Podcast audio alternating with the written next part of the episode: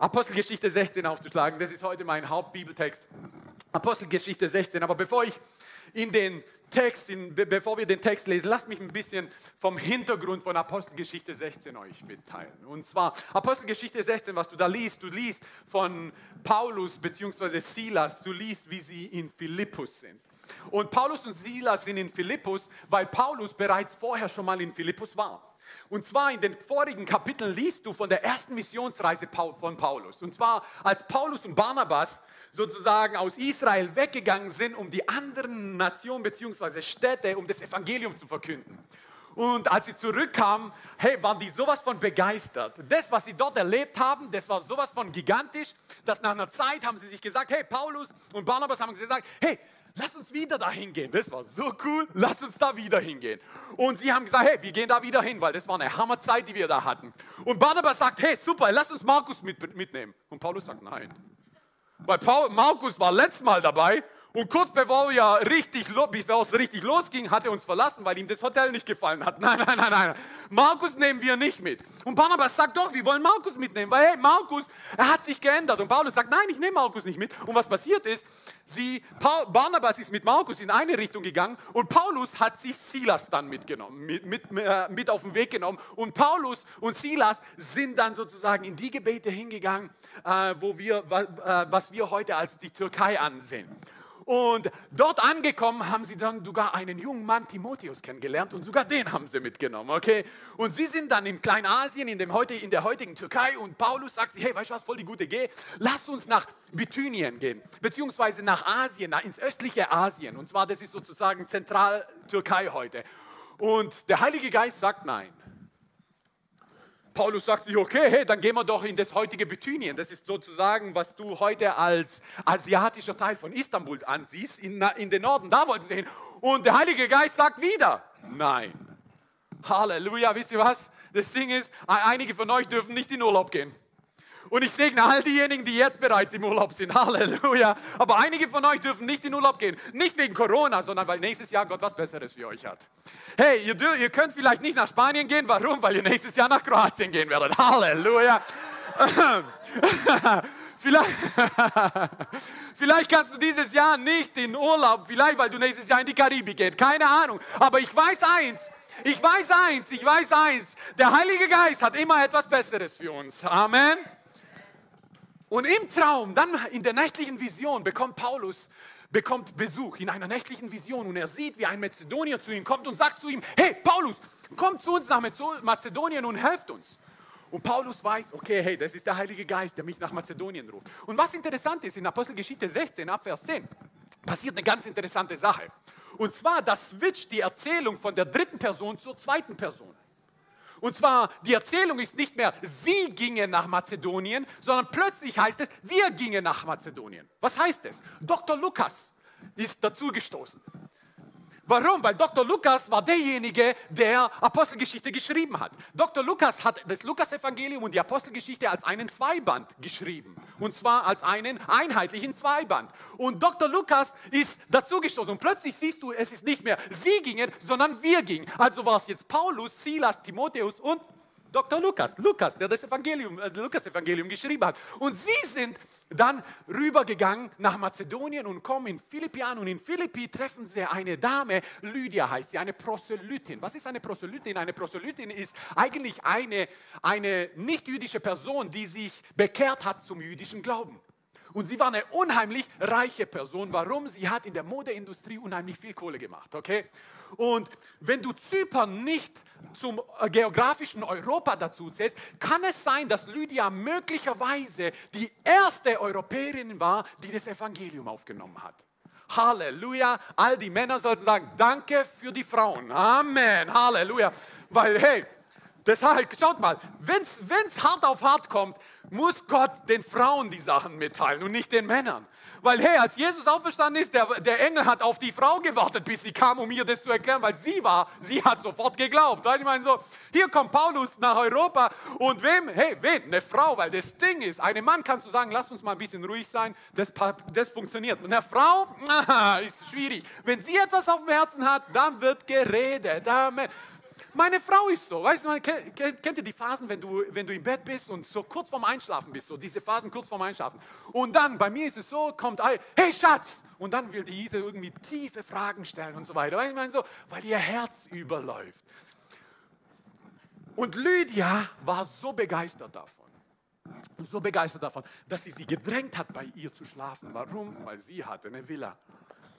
Und da geht es los dann mit Apostelgeschichte 16. Und schaut mal ab Vers 16, was da steht. Und heute, heute will ich weitermachen mit unserer Serie, Serie Der Riese wird stürzen. War es nicht gigantisch letzte Woche mit Isabel? Halleluja. Isabel unter unseren Füßen. Amen. Halleluja. Ich, hey, wenn ich hier nicht Hausverbot erteilt habe, die Ise hat es definitiv gemacht letzte Woche. Amen. Apostelgeschichte 16 ab Vers 16 steht, es geschah aber, als wir zur Gebetsstätte gingen, dass uns eine Magd begegnete, die einen Wahrsagegeist hatte. Sie brachte ihren Herrn großen Gewinn durch Wahrsagen. Vers 17, diese folgten dem Paulus und uns nach und schrie, schaut mal, hier ist uns. Wer war dabei? Was hat? Paulus, Silas, Timotheus und Dr. Lukas. Diese Menschen sind Knechte Gottes. Wieso Dr. Lukas? Lukas war ein Arzt, okay? Nur äh, falls diejenigen nicht wissen, wieso ich den Dr. Lukas nenne. Diese Menschen sind Knechte Gottes des Höchsten, die euch den Weg des Heils verkündigen. Dies aber tat sie viele Tage. Was sind viele Tage? Zwei, drei Tage sind nicht viele Tage. Sechs, sieben Tage könnten viele Tage sein. Viele Tage waren eher 10, 14, 20 Tage. Dies tat sie aber viele Tage. Paulus aber wurde unwillig. Wann? Nach vielen Tagen. Nur zur Info. Wandte sich um und sprach zu dem Geist, ich gebiete dir im Namen Jesu Christi von ihr auszufahren. Und er fuhr aus zu dieser selben Stunde. Halleluja. Sag mal zu deinem Nachbarn, ich brauche keine Fans. Ich brauche Mitstreiter. Und jetzt zu deinem anderen Nachbar. Sag ihm, hey, ich brauche keine Fans. Ich brauche Mitstreiter. Amen. Vor einiger Zeit wollte Ben Aftal ein neues Handy haben. Und ähm, ihr wisst ja, ich liebe Diskussionskultur bei uns zu Hause. Was ich nicht mag, ist vergleichen. Vergleich dich nicht, das ist, weil das ist für mich keine Argumentation. Okay? So, aber wir haben dann darüber diskutiert, ob er ein neues Handy bekommt. Und auf jeden Fall bekommt er kein neues Handy. Ähm, und das ging dann hin und her. Er hat es über seine Mama versucht. Wieso? Weil seine Mama hat einen ganz guten Draht zu mir. Äh, hat, auch nicht hat auch nicht funktioniert. Und irgendwann mal sagt er zu seiner Mama, das kann doch nicht sein, sagt er. Mein Vater ist im Fernsehen und er kann mir nicht mal ein, nicht mal ein Handy kaufen. Und er sagt, die Eltern von meinen Freunden sind nicht im Fernsehen und sie bekommen mein Handy. Weißt du, mein Vater ist im Fernsehen und er, und er kann mir nicht mal ein Handy äh, kaufen.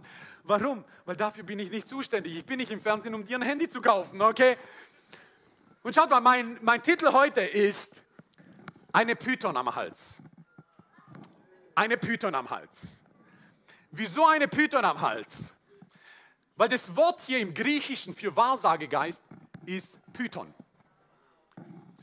Python, es ist der Geist der Python. Bei uns ist es übersetzt als Wahrsagegeist, aber im Griechischen steht da Pythongeist. Warum Pythongeist? Weil es den Charakter dieses Geistes, der mit Paulus unterwegs war, ganz klar und deutlich beschreibt. Und das ist, ich denke, einer der schwierigsten Geister heutzutage, um sich gegen ihn zu wehren. Weil schaut mal, Paulus, der eigentlich ein Sturkopf war.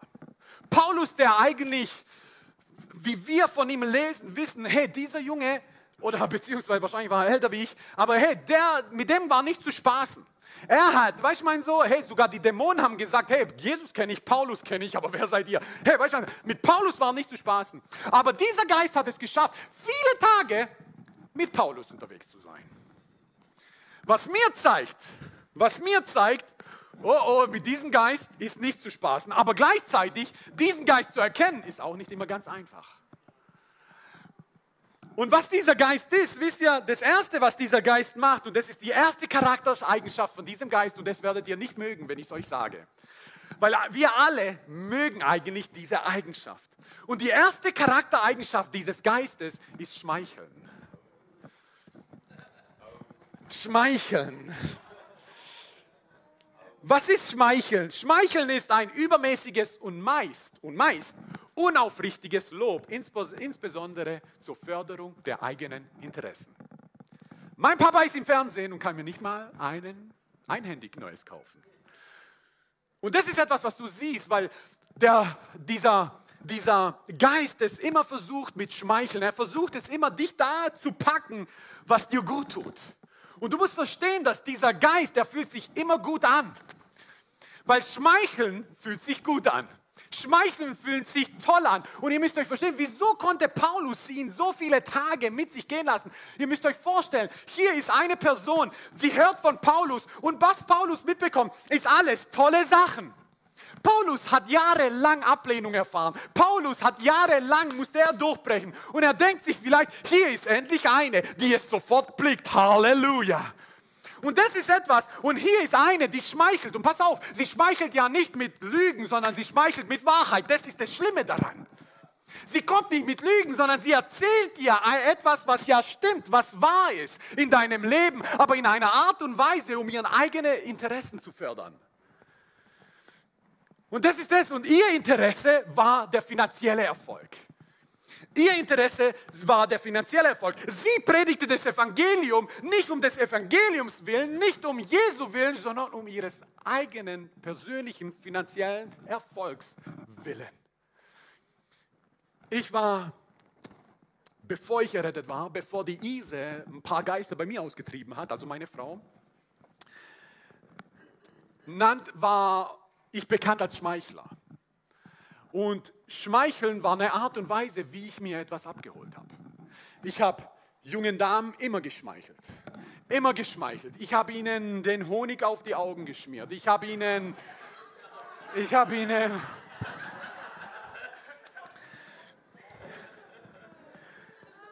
und Schmeicheln war eine Art und Weise, wie ich sie in meinen Bann gezogen habe. Aber nicht um ihrer Willen, sondern um meines Willen. Weil ein Schmeichler, passt mal auf, ein Schmeichler ist kein Freund, ein Schmeichler ist immer gefährlich.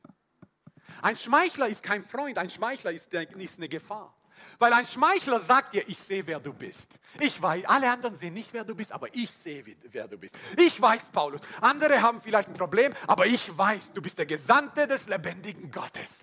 Ich weiß, Paulus. Andere haben ein Problem mit deiner Message, aber ich weiß, Paulus. Das ist die Wahrheit, die du sagst. Ja, ich weiß, Paulus. Manche haben vielleicht ein Problem damit und sagen, du bist nicht so ein toller Prediger, aber Paulus, für mich bist du der beste Prediger, den es gibt. Und das ist, was ein Schmeichler macht. Ein Schmeichler sagt, ich sehe, wer du bist. Aber was er eigentlich meint, ist, ich blende dich, damit du nicht siehst, wer ich bin.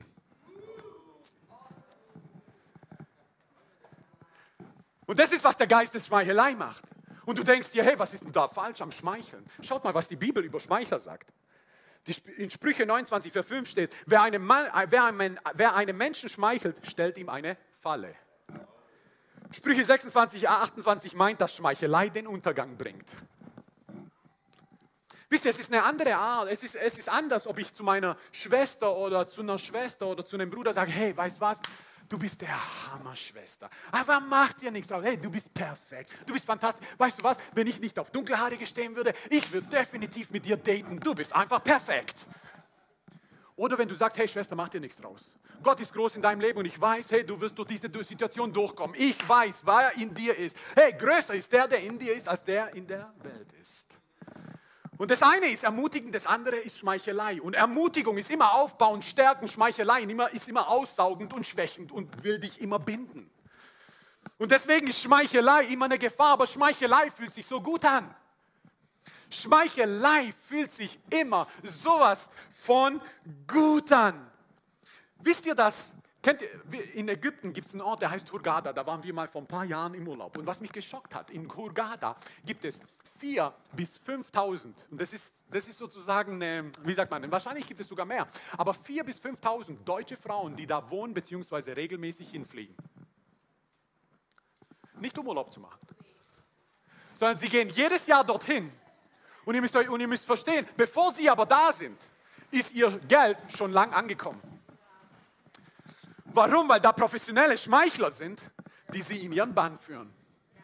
Und und, es, und, und, und du siehst, du weißt, dass unser Auswärtiges Amt sogar die ganzen Schemen dir aufzeigt und zeigt, was sie machen, wie sie dich mit Schmeichelei in, in ihren Bann reinziehen, um dein Geld rauszusaugen, um möglicherweise nach Europa zu kommen. Und es sind professionelle Schmeichler, dass du ihnen ein Auto kaufst, dass du ihnen eine Wohnung kaufst. Aber sie sind so im Bann der Schmeichelei, dass sie wirklich glauben, bei mir ist es anders. Und das ist, was der Geist der Schmeichelei, der Geist des Pythons macht. Er sagt, nee, nee, bei dir ist es anders. Ja, die ganzen Eigenschaften, Charaktereigenschaften, die passen da drauf, aber bei dir ist es anders. Lass mir dir eins sagen. Nein, bei dir ist es noch viel schlimmer. Weil du bist noch verblendeter als alle anderen. 4.000 bis 5.000 Frauen, die jedes Jahr regelmäßig dorthin gehen und, in, und, und, und dann in Schulden sind und, da und so weiter, weil sie so verblendet sind. Warum? Weil der Geist der Schmeichelei genau das nimmt, was du denkst, was du brauchst. Ich habe mit der Ise so gesprochen und es ist ganz wichtig. Eins, was du verstehen musst, eins, was du wissen musst, ist, in geistlicher Kampfführung ist, du musst deinen Feind kennen. Aber du musst auch wissen, wer dein größter Feind ist. Du selbst. Du musst dich kennen. Wenn du dich nicht kennst, wird es schwierig. Du musst verstehen, wer du bist. Ich, vor, vor, zwei, drei Wochen habe ich mit Ise darüber gesprochen und habe gesagt, hey Schatz, weißt du was? Ich weiß, was meine Stärke ist, aber ich weiß, was meine Stärke auch meine größte Schwäche ist. Warum? Weil das ist der Bereich, wo der Geist der Python bei mir ansetzen könnte. Und deswegen muss ich meine eigenen Schwächen kennen. Und wisst ihr, was es bei mir ist? Weißt welches Lob, welche Schmeichelei bei mir so am besten ankommt? Ja, Schuhe.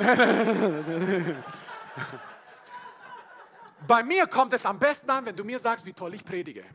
Weil ich echt ein guter Prediger bin.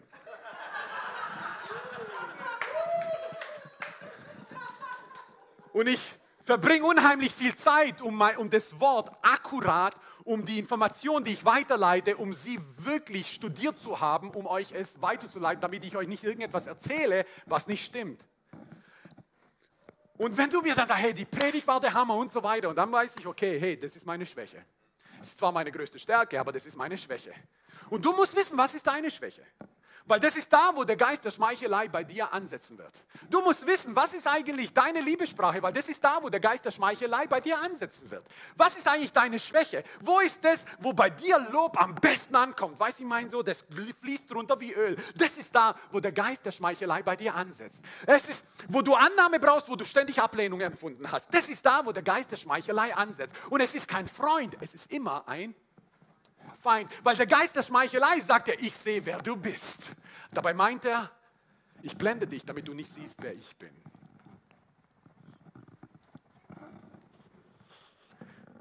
Das zweite ist, er ist ein Geist des Kompromisses. Und schauen wir mal, was steht in Apostelgeschichte 17. Da steht, diese Menschen sind Knechte des Gottes des Höchsten, die euch den Weg des Heils verkünden. Sie hatte recht. Sie hatte recht, weil der Geist der Schmeichelei, ich weiß, wir sagen, hey, der Teufel ist ein Lügner, aber das bedeutet nicht, dass er immer lügt. Es bedeutet aber immer, dass er nicht immer die ganze Wahrheit sagt. Der Teufel ist ein Lügner, heißt nicht, dass er dich immer anlügt. Der Teufel ist ein Lügner, warum? Weil er dir nicht immer die ganze Wahrheit sagt. Und das ist, was, was unheimlich schwierig ist. Und hier, das war wahr. Das war wahr. Sie sind Diener des allerhöchsten Gottes. Es gibt da, was, hey, sie sind diejenigen, die das Heil verkünden. Das ist wahr. Aber es war nicht die ganze Wahrheit.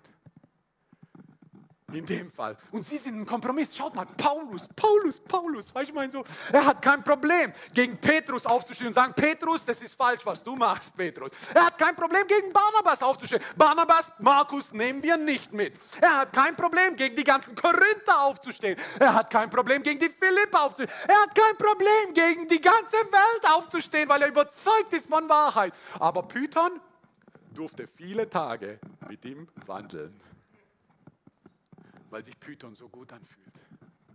Der Geist der Python fühlt sich so gut an, es fühlt sich so richtig an. Und am Anfang ist er so warm, warmherzig.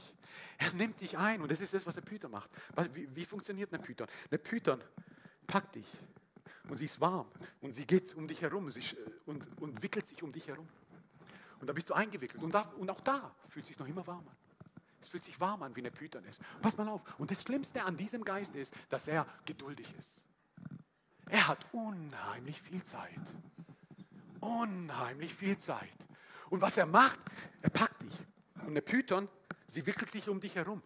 Und eine Python, sie tut aber nicht mit ihrer eigenen Kraft dich festziehen. Wisst ihr, was sie macht? Sie wartet ab. Sie wartet jedes Mal ab, bis du aushaust. Und jedes Mal, wenn du ausatmest, hat sie mehr Platz und zieht mehr zu. Ein bisschen. Und dann atmest du ein. Und dann atmest du wieder aus. Und dann zieht sie nur noch ein bisschen fester zu. Warum? Mehr Platz. Und sie wartet. Und so ist sie. Jedes Mal, du denkst, ach, heute mache ich ein bisschen lockerer im Lobpreis. Und sie zieht fester zu. Und du denkst dir, heute gehe ich mal nicht in den Gottesdienst. Und was sie macht, sie zieht nur ein bisschen zu. Und du denkst dir, aber es fühlt sich so gut an, ich bin so fertig, ich bin so, ich bin so fertig, weißt du, heute gehe ich mal nicht in den Gottesdienst. Und sie zieht ein bisschen fester zu. Und du denkst dir, aber es ist so warm, guck, das hat mir eigentlich ganz gut getan. Und du versuchst atmen und irgendwann mal, und irgendwann mal, die Gemeinde tut mir nicht gut. Die Leute tun mir nicht gut. Und es tut mir nicht gut. Ich kriege keine Luft mehr. Ich kriege keine Luft mehr, bis sie dich komplett im Bann hat. Das ist ein Geist der Python. Ihr habt gedacht, Isabel ist schlimm. Du denkst dir, ich hebe meine, meine Arme heute nicht. Glaub mir, wie oft ich keine Lust habe, meine Arme zu heben, weil ich Muskelkater vom CrossFit habe. Aber keine Chance, du wirst mich nicht dazu bringen. Was denkst du, wie oft ich gerne hier sitzen würde und nicht laut singen? Aber genau da singe ich laut. Genau, wisst ihr warum? Weil jeder kann am Tag singen. Weil am Tag kann jeder den Text des Liedes lesen. Aber was du in der Nacht singst, wenn es finster ist, weil das ist der Text, der bei dir auf dem Herzen geschrieben ist. Und das ist wichtig, was du da singst. Jeder kann am Tag singen, weil jeder kann am Tag den Text des Liedes lesen. Aber was du in der Finsternis, wenn es dir schlecht geht, wenn du im Gefängnis, wenn du im Gefängnis bist, wenn du in Finsternis bist, wenn du in Dunkelheit bist, wenn es dir nicht so gut geht, was du da singst, das ist, was wichtig ist. Weil das ist der Text, der bei dir im Herzen geschrieben ist. Weil jeder kann singen, wenn der Tag ist. Jeder kann lesen, was am Stern. Aber das, was bei dir im Herzen drin steht, das ist das, wenn du keinen Gesangsbuch mehr hast, wenn du nichts mehr vom Projektor lesen kannst, kannst, wenn, wenn du nicht mehr sehen kannst, was geschrieben steht. Das ist das, was hier geschrieben ist und das kann dir niemand wegnehmen. Das ist... Und plötzlich wird es ungemütlich für Python. Und Python merkt, sie kann nicht mehr zuziehen. Sie kann nicht mehr zuziehen. Und wenn sie nicht mehr zuziehen kann, dann lässt sie los. Geht weg. Und schaut mal, er kommt mit Wahrheit. Weil viele sagen, hey, an den Früchten werdet ihr sie erkennen. Junger Fisch, die Frucht von ihr war tagelang richtig gut, Mann. Megafon für das Evangelium, junger Fisch, weiß ich mein so. die war die beste Anlage, weiß man so, die es gibt wie damals, weiß man so. Du hast keine, keine Mikros gebraucht, keine Boxen gebraucht. Du hast hier jemand gehabt, die hatte eine Stimme, weiß man so. Und alle haben es gehört. Oh, das ist die Versorgung Gottes, denkst du? Geist der Python. Und sie ist geduldig. Warum? Hier hat sie kein Problem, aber dann macht sie und du merkst nicht mal am Anfang. Und du merkst nicht mal am Anfang, weil du denkst, oh, es tut mir jetzt gut, mal ein bisschen Pause zu machen. Und du merkst, ob eine Python dich im Griff hat, ist, wenn deine Finanzen ausgesaugt werden. Du merkst, wenn deine Zeit ausgesaugt wird wenn deine Gedanken ausgesaugt werden, wenn du, wenn, du, wenn du für Gott nicht mehr dienst, weil es deine Leidenschaft ist, sondern weil es eine Verpflichtung ist, Python hat dich im Griff. Python hat dich im Griff. Wenn du nicht mehr aus Leidenschaft dienst, wenn du nicht, und glaub mir, es gibt Zeiten, wo du nicht aus Leidenschaft dienst, einfach nur, weil er Gott ist und obwohl du keine Lust hast, du machst es. Es ist einfach so. Und das machen wir. Aber wenn es seit Wochen, seit Monaten so ist, seit Jahren, hey, du musst befreit werden von Python. Python hat dich im Griff, sie zerrt dich aus, sie zerrt an dem, was du hast. Leidenschaft ist weg, Emotion ist weg, du hebst deine Hände nicht mehr. Es ist einfach nur das, was aus deinem Mund rauskommt und nicht, was dein Herz empfindet. Hey, du musst Python, du musst Python zerbrechen du musst ihr den Kopf abhacken. Warum? Zu oft ausgeatmet und zu oft zugelassen, dass sie zuschnappt. Schaut mal, Ihr kennt die Geschichte von Abraham und Lot. Das ist so eine tolle Geschichte. Abraham und Lot. Und Abraham und Lot sind ausgegangen von ihrer Familie und sind in dieses verheißene Land reingekommen. Und kommen in dieses verheißene Land, wo Gott gesagt hat, hey, ich habe was ganz Besonderes für dich. Dann kommen sie dort an, ist eine Hungersnot. Ja, ganz Besonderes für mich. Halleluja. Was machen sie? Sie gehen weiter nach Ägypten. In Ägypten werden sie total reich. Kommen wieder zurück und sind so reich, dass ihr, dass, dass, dass ihr Vieh, ihre Schafe und all das nicht mehr, nicht mehr zusammen sein kann. Warum? Weil es zu groß ist. Und Abraham sagt zu Lot, Lot, hey, weißt du was, gehst du, hey, in welche Richtung willst du gehen? Weil wenn du in die Richtung gehst, gehe ich in die Richtung, weil wir sind viel zu groß geworden, um an einem Ort zu bleiben. Und Lot schaut sich um und das ist das, was Lot macht. Lot schaut sich um und sieht da dieses Feld, boah, da ist grün, da ist fruchtbar, da ist toll, aber da ist auch Sodom und Gomorra. Aber hey, nee, da ist grün, da ist toll, da ist fruchtbar, da gehe ich hin. Und was macht Abraham? Er geht in die andere Richtung. Oh, er denkt sich, die Frucht dort ist super. Abraham geht in die andere Richtung, in die Wüste. Und, er denkt, und, und Lot denkt, nee, da ist keine Frucht, da ist Frucht. Das Problem ist, da ist Sodom und Gomorra und da ist die Verheißung und das ist das Problem. Und viele schauen, wo ist die Frucht? Aber mir, mir geht es nicht um die Frucht, mir geht es um die Verheißung. Weil Frucht, egal wo du bist, wirst du Frucht bringen. Ihr kennt die Geschichte von, von, von äh, äh, Job, äh, nicht Job, sorry, äh, von, ähm, nein, nein, nein, nein, sorry. ich hab's no, Jona. Jona, Egal, wo er hingegangen ist. In Rebellion gegen Gott. Weißt du, man so geht, will nach Spanien, obwohl er nach Ninive soll.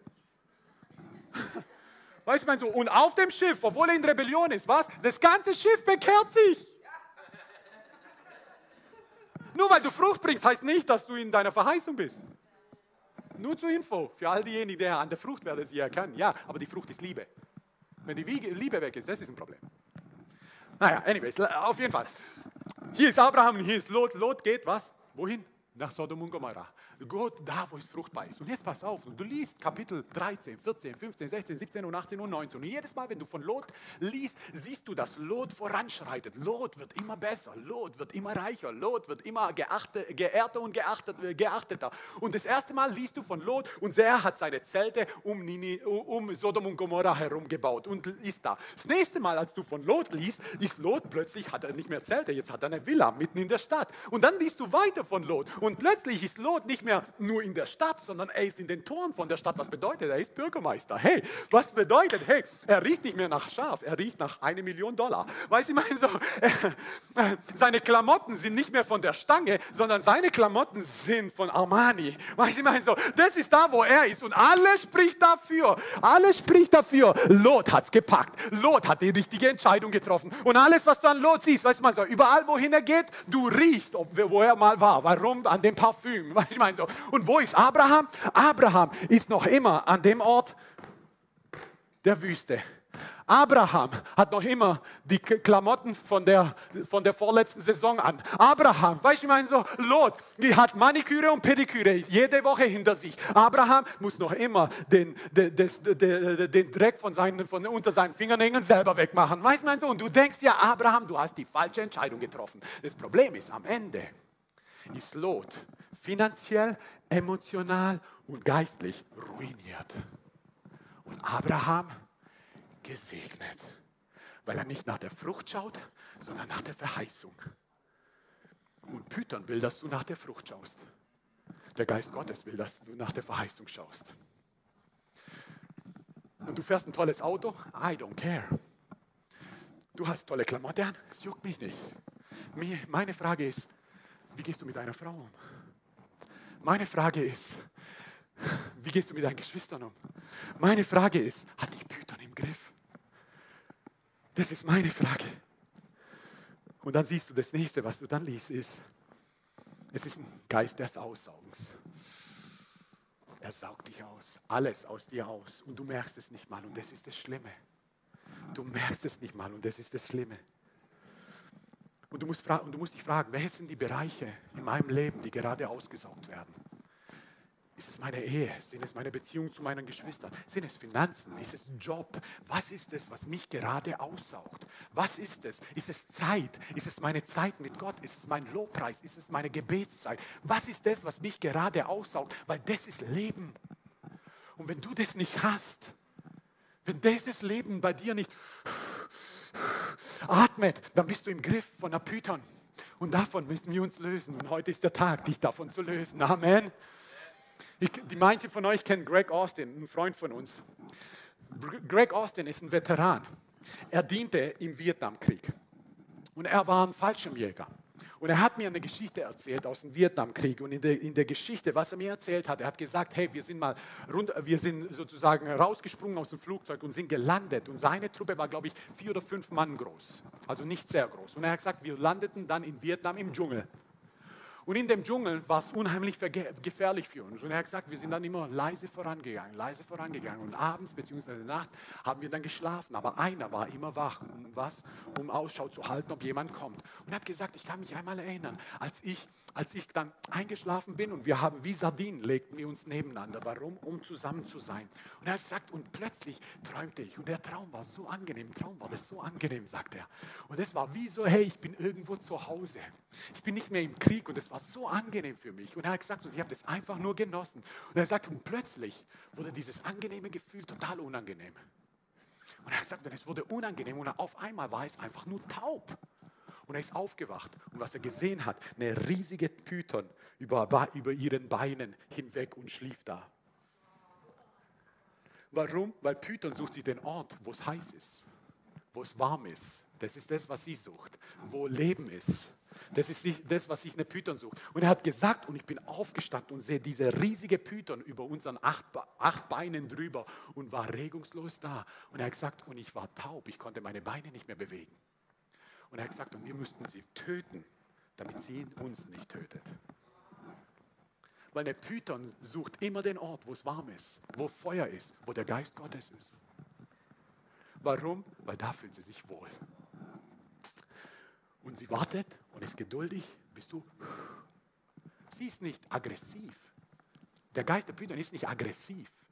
Er ist einfach nur geduldig und wartet, bis du, um einfach nur fester zu ziehen. Und wieder und fester zu ziehen. Und alle um dich herum sehen und sagen, hey, du bist im Griff von irgendetwas. Und du sagst dir, nein, nein, nein, ich weiß ganz genau von Gott, das ist von Gott. Warum? Weil sich so gut anfühlt.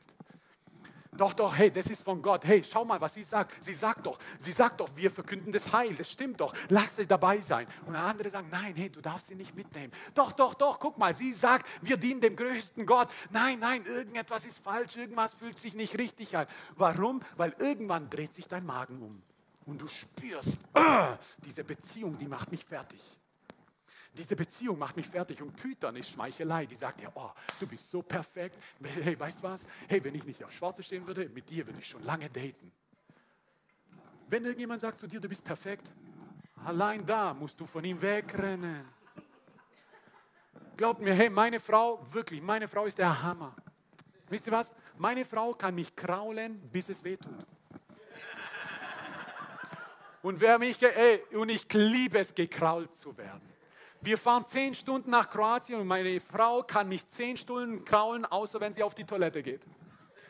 Kraulen, kraulen. Aber glaubt mir, es gibt Dinge, die regen mich auf. Wisst ihr, habt ihr schon mal diese klatschen hören?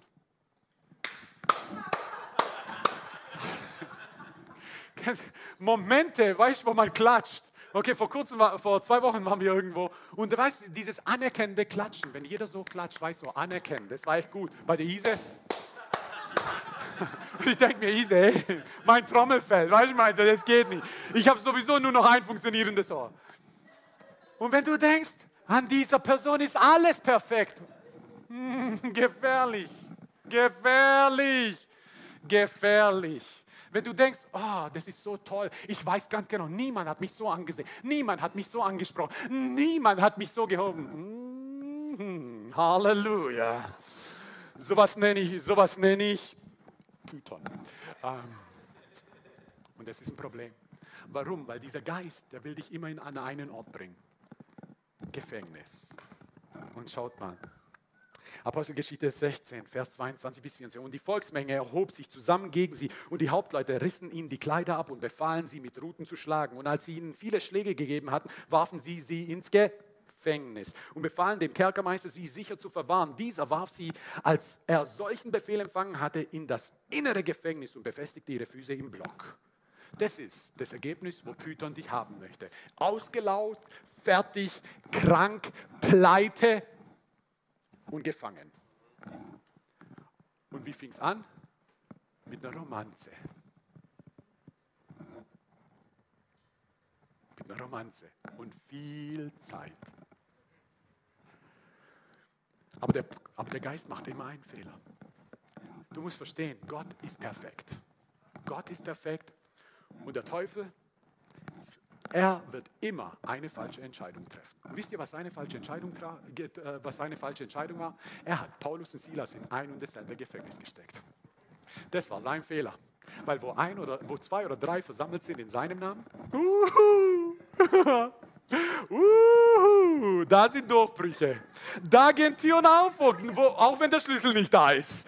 Da gehen, und das ist sein Fehler gewesen. Er hat Paulus und Silas in ein und dasselbe Gefängnis gesteckt. Oh oh. Und was sie gemacht haben, sie haben gesungen. Warum? Auch wenn es dunkel war, sie brauchen keinen Text, der geschrieben ist. Warum? Weil sie haben gesungen, was geschrieben war in ihren Herzen. Und was haben sie gesungen? Sie haben Loblieder gesungen. Sie haben gepriesen, sie haben Gott gelobt und so weiter. Und das ist das, was sie gemacht haben. Und die Türen gehen auf. Und passt mal auf, was Paulus und Silas machen. Sie bleiben sitzen. Sie bleiben sitzen. Bis der Kerkermeister aufwacht. Warum? Weil auch wenn sie im Gefängnis waren, sie waren nie gefangen.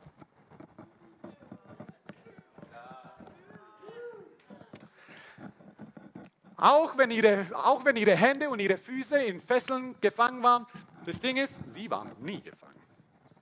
Sie waren nie gefangen. Und du denkst, und du denkst manchmal, hey, du bist gerade, du befindest dich gerade im Gefängnis, wisst ihr was? Du siehst es vielleicht als Gefängnis an, aber Gott sieht es als eine Evangelisationsveranstaltung. Gott sieht es als eine Evangelisationsveranstaltung in deinem Leben.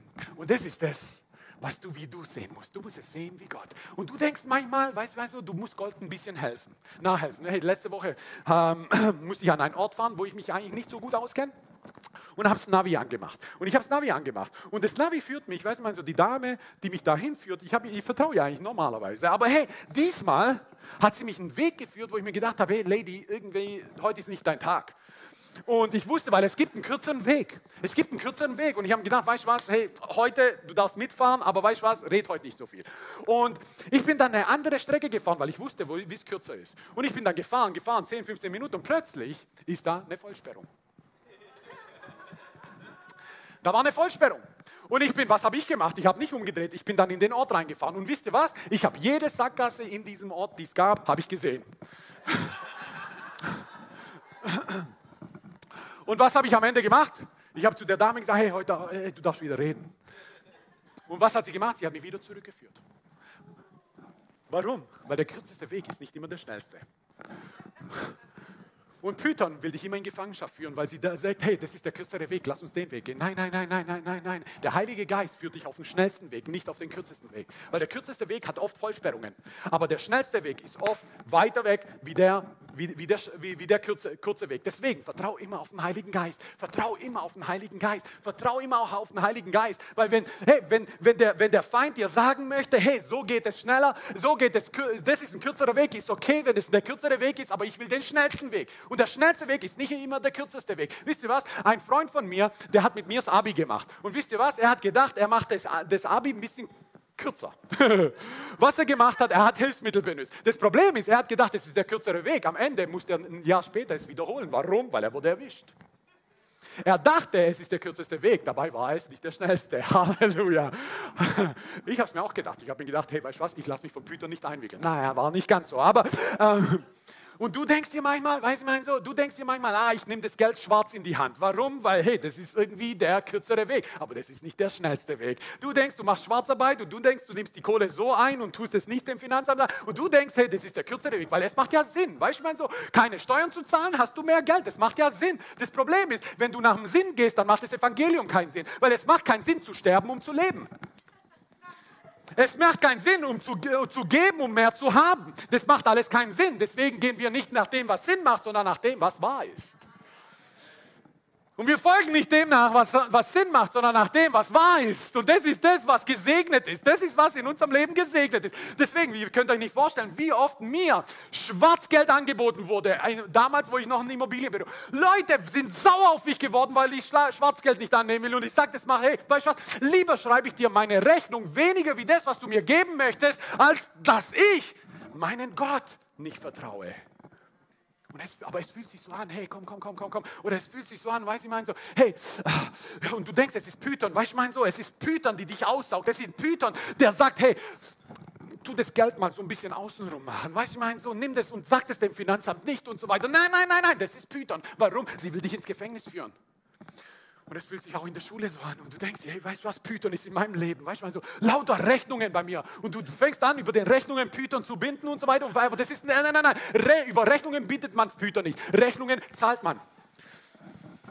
Rechnungen zahlt man. Und du denkst dir, junger Fisch, irgendwie werde ich eingenommen von Python, weil ich weiß nicht, wie man, ey, irgendwie die Zeit geht weg beim Lernen und ich muss Python in meinem Lernen. Nein, nein, nein, du musst einfach nur dein Smartphone weglegen. Halleluja. Und so ist es ganz oft, hey, irgendwie, weißt du was, ich komme nicht ins Gebet rein. Leg dein Smartphone weg.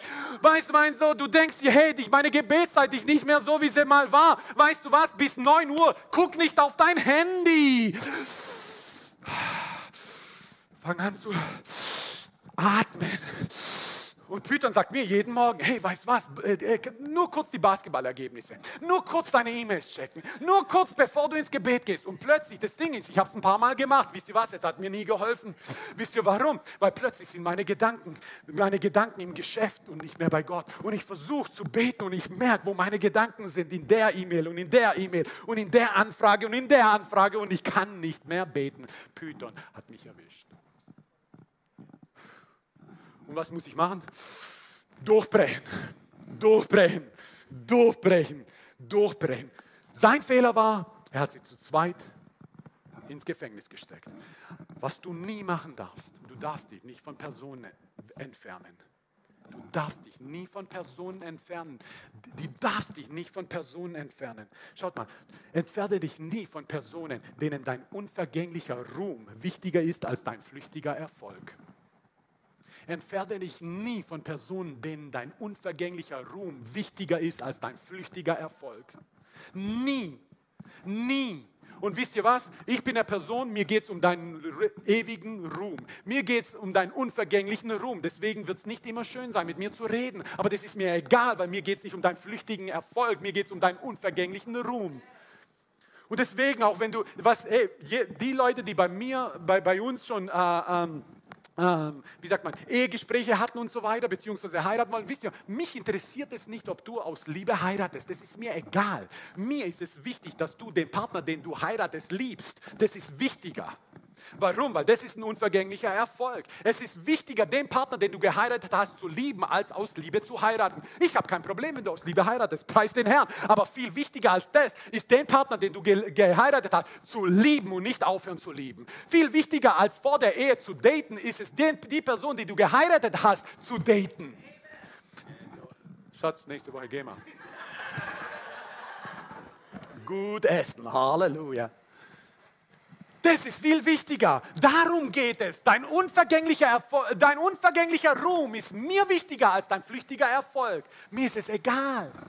Mir geht es darum, wohin du gehst. Und schaut mal, ihre Fesseln und ihre Narben sprachen, erzählten, sprachen, sprachen von Gefangenschaft, aber ihr Singen von Freiheit. Von Freiheit von Freiheit. Die Narben, die sie haben, erzählten von ihrer Vergangenheit, von ihrer schwierigen Vergangenheit. Aber wisst ihr was? Ihr Singen erzählte von ihrem heilenden Gott. Das ist etwas, was wir machen. Hey, meine Narben, sie erzählen von meiner schwierigen Vergangenheit. Wisst ihr was? Meine Narben, sie erzählen dir von den Situationen, durch die ich durchgehen musste. Meine Narben erzählen dir von, von dem, was ich alles durchgehen musste in meinem Leben. Aber wisst ihr was? Mein Singen, mein Singen erzählt euch von meinem heilenden Gott. Meine Predigt erzählt erzählt euch von meinem heilenden Gott. Meine Predigt und mein Lob erzählt euch von meinem heilenden Gott. Meine Predigt erzählt euch, mein Singen erzählt euch, mein Leben erzählt euch, dass mein Gott lebt, dass mein Gott auferstanden ist, dass Jesus nicht im Grab verweilt, sondern auferstanden ist, sich zur Rechten des Vaters gesetzt hat und niemand gegen ihn ankommt. Das ist, wer mein Gott ist. Und das ist, ja, habe ich Narben hinten? Absolut. Habe ich Narben hier? Natürlich. Aber wisst ihr was? Das ist das, was von meiner Vergangenheit erzählt. Aber das, was von meinem heilenden Gott erzählt, ist das, was hier rauskommt. Mein Lachen erzählt euch von meinem heilenden Gott. Erzählt dein Lachen von deinem heilenden Gott oder ist es dein Meckern, das von deinen Narben erzählt? Leute wollen nicht nur von deinen Narben hören. Leute wollen von deinem heilenden Gott hören. Warum? Weil Leute haben Narben. Leute haben Verletzungen. Und was sie brauchen, ist Heilung. Heilung von deinem Gott. Und deswegen brauchen sie dein Lachen und nicht dein Meckern. Sie brauchen dein Lob und sie brauchen nicht deine Enttäuschung. Das ist das, was sie brauchen. Deswegen konnten Paulus und Silas sitzen bleiben in Dreck, sitzen bleiben in Dunkelheit, sitzen bleiben in Feuchtigkeit, sitzen bleiben in Verletzung. Warum? Weil sie sehen wollten, dass eine Familie aufsteht. Und sie haben sich gedacht, wir bleiben sitzen Warum? Weil wenn wir sitzen bleiben, wird eine Familie aufstehen. Und es war ihnen mehr wert, in Gefangenschaft sitzen zu bleiben, wegen einer Familie, als ihren flüchtigen Erfolg zu genießen und rauszurennen. Und alles, was du in dieser Geschichte liest, ist, sie haben Pütern den Kopf abgeschnitten. Sie haben Pütern den Kopf abgeschnitten, weil sie Gott nicht dienen um des Segens willen, sondern weil sie Gott dienen, weil er Gott ist und von ihm gesegnet werden. Das ist ein großer, großer Unterschied. Als aber der Kerkermeister aus dem Schlaf aufwachte und die Türen des Gefängnisses geöffnet sah, zog er das Schwert und wollte sich umbringen. Da er meinte, die Gefangenen seien entflohen. Vers 28, Paulus aber rief mit lauter Stimme und sprach, tu dir kein Leid an, denn wir sind alle hier. Überleg mal, was für ein Zeugnis. Dass du Gefangenschaft als größeren Segen ansiehst als Freiheit. Und sie sind gefangen gefangen in etwas, wo alle sagen würden, die sind verloren. Und sie sagen, wir sind nicht verloren. Andere sehen hier ein Gefängnis. Gott sieht aber eine Evangelisationsveranstaltung. Wenn du Peter in deinem Leben besiegst, dann wird es dir nicht darum gehen, was du bekommst. Dann wird es dir darum gehen, was du geben kannst. Wenn du Peter in deinem Leben besiegst, dann wird es dir nicht darum gehen, dass andere sehen, wie frei du bist.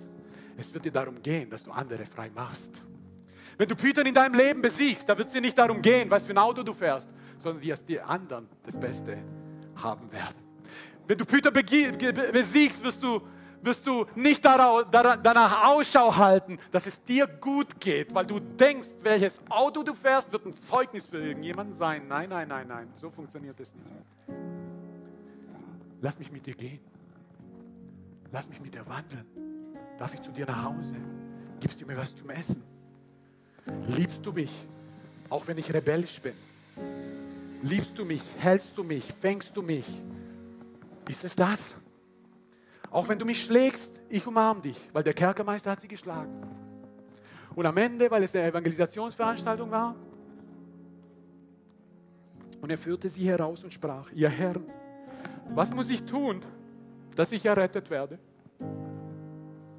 Seh, diese, seh deine Situation nicht als ein Gefängnis, weil es ist eine Evangelisationsveranstaltung.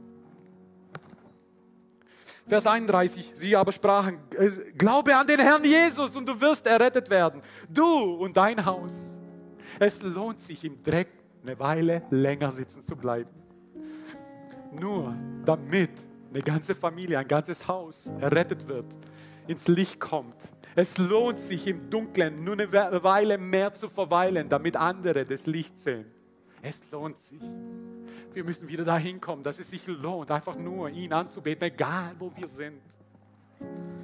Und sie redeten das Wort des Herrn zu ihm samt allen, die in seinem Haus waren. Und er nahm sie in jener Stunde der Nacht zu sich und wusch ihnen die Striemen ab. Und er ließ sich taufen und alle die Seinen sogleich.